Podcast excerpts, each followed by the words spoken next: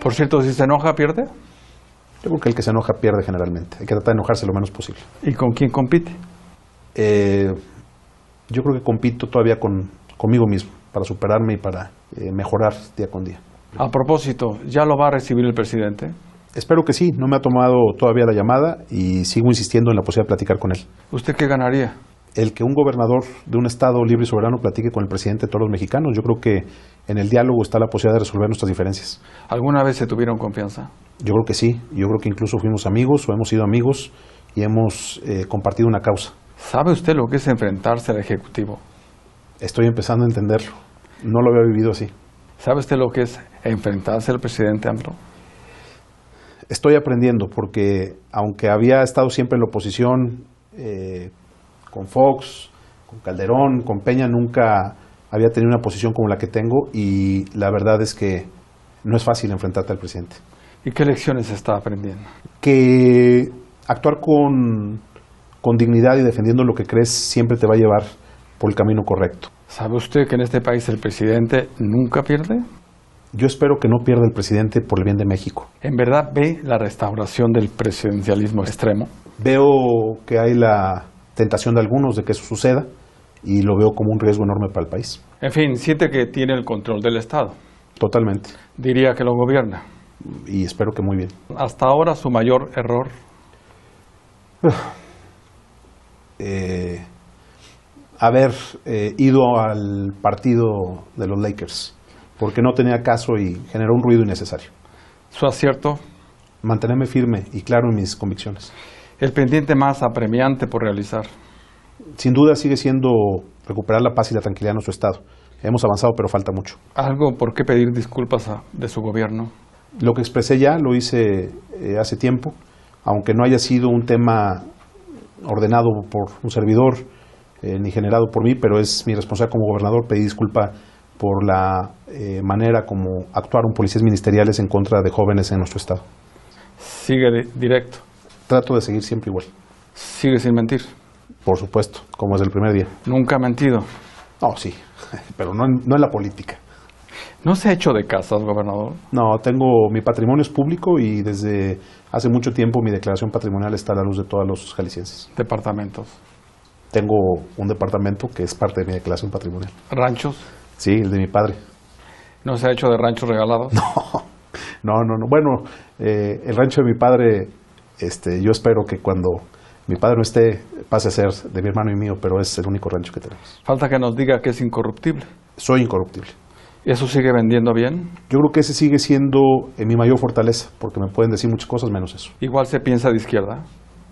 Totalmente. Sigo creyendo que soy un político eh, eh, liberal y un político de izquierda. ¿Y qué es eso? Depende de quién lo quiera definir. Si lo definen allá en México, es una versión distinta a la que yo creo. ¿Cuál es entonces su relación con la propiedad privada? de respeto. ¿Propiedad es libertad?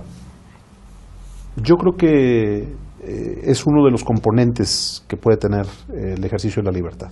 ¿La libertad se ejerce o se adquiere? Yo creo que las dos cosas. En verdad lo querían desestabilizar. Yo creo que sí. Yo creo que hubo una embestida muy fuerte contra Jalisco. ¿Cómo es que su gobierno se puede desestabilizar? Justamente construyendo la idea de que se actuó de forma indebida por decisión del gobernador, cuando en realidad eso nunca sucedió. ¿Desconfianza por sus gobernados? No, al contrario, tengo un profundo respeto al pueblo de Jalisco. Lo eligieron libremente. Me eligió libremente y creo que hoy tengo un gran respaldo del pueblo de mi estado. ¿Los jaliscienses son tontos? No, hombre, es un pueblo informado y es un pueblo participativo, que le tengo mucho respeto. ¿Permitirían que lo desestabilizaran? Eh, por lo mismo aquí seguimos, porque no lo permitimos, porque aguantamos bien y vamos a seguir aguantando. En fin, es el gobernador que merecen los jaliscienses. Yo espero que sí. Confío en que al final de mi sexenio eso seré, Mantienen su confianza. totalmente. Desesperado, No, confiado en que podremos superar el momento y la adversidad. enojado, No, siempre honesto, mantengo mi honestidad como mi principal valor en la política y en el ejercicio del gobierno. dueño de sí, Eh, trato de ser dueño de mis decisiones. con poder, Eh, gobernar ejerce poder, eh, pero lo hago con la ciudadanía. le va gustando ese poder. Ha sido una época difícil, complicada, pero muy enriquecedora. ¿Ha medido las consecuencias del enfrentamiento con el presidente AMLO? Sí, me preocupa, sobre todo porque conozco su talante, habita en él un espíritu de la revancha y es bastante rencoroso. ¿En qué ha ofendido usted al presidente? Nunca lo hemos ofendido, ni a él ni a las instituciones de seguridad. ¿Usted no quiere aquí aprovechar para pedirle disculpas? Eh, no tengo que pedirle disculpas al presidente. Yo creo que es el gobierno de la República y particularmente la Guardia Nacional quien debe una disculpa a Chihuahua. ¿Usted cree que conoce a AMLO? Eh, finalmente pensé que el presidente superaba la etapa de la campaña, pero me di cuenta que no. Lo defraudó. Eh, estoy bastante decepcionado, ¿En verdad ve la restauración del presidencialismo extremo? sin duda. Veo una restauración autoritaria del modelo unipersonal de gobernar. Un régimen centralista. Un régimen centralista que desanda el federalismo y que pone en jaque y amenaza libertades. ¿Eso vende bien? No, yo creo que eso define. ¿Eso le garantiza más votos? Eh, tampoco porque está muy polarizada la vida del país. No creo que haya rentabilidad electoral cuando se da esa polarización. ¿En serio? ¿Adiós al pacto federal? No es adiós al pacto federal, es a la inequidad, a la injusticia de la distribución de los recursos, pero también a esta dinámica de reconcentración de poder, de facultades y de funciones. ¿No hay chantaje? No, estamos eh, exigiendo lo que nos corresponde. Los estados otorgamos y aportamos mucho a la federación. Insisto, ¿qué quiere don Javier? quiero un mejor país, quiero una, un gobierno eh, que en lugar de polarizar y de desunir, se convierte en el vértice de la unidad nacional. ¿A qué juega don Javier?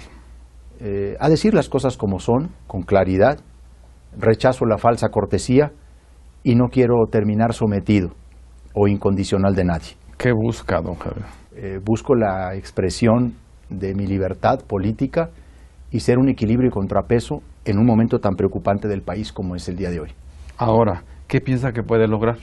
Creo que podemos incidir en corregir el rumbo, en hacer reflexionar que la actual dinámica está equivocada y que nos lleva a un escenario absolutamente inimaginable para, para muchos de nosotros. ¿A todo esto en Chihuahua gobierna como le gustaría que gobernara el presidente?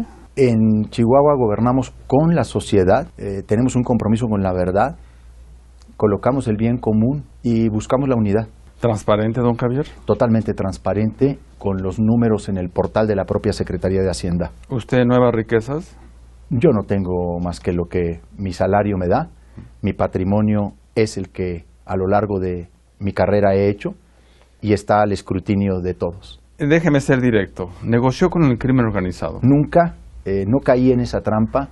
Hemos combatido a todos los grupos criminales, a todas las organizaciones. Ningún pacto por tráfico, traslado, siembra. Jamás. Es un error caer en esos modelos de negociación. Terminan fortalecidas las organizaciones criminales y debilitado el Estado. ¿El crimen lo está dejando gobernar? El crimen organizado está siendo hoy en el estado de Chihuahua el principal problema, sobre todo en algunas áreas como Juárez y la Sierra. El crimen trata de imponer su poder, lo resistimos y lo enfrentamos. Preocupado. No, ocupado.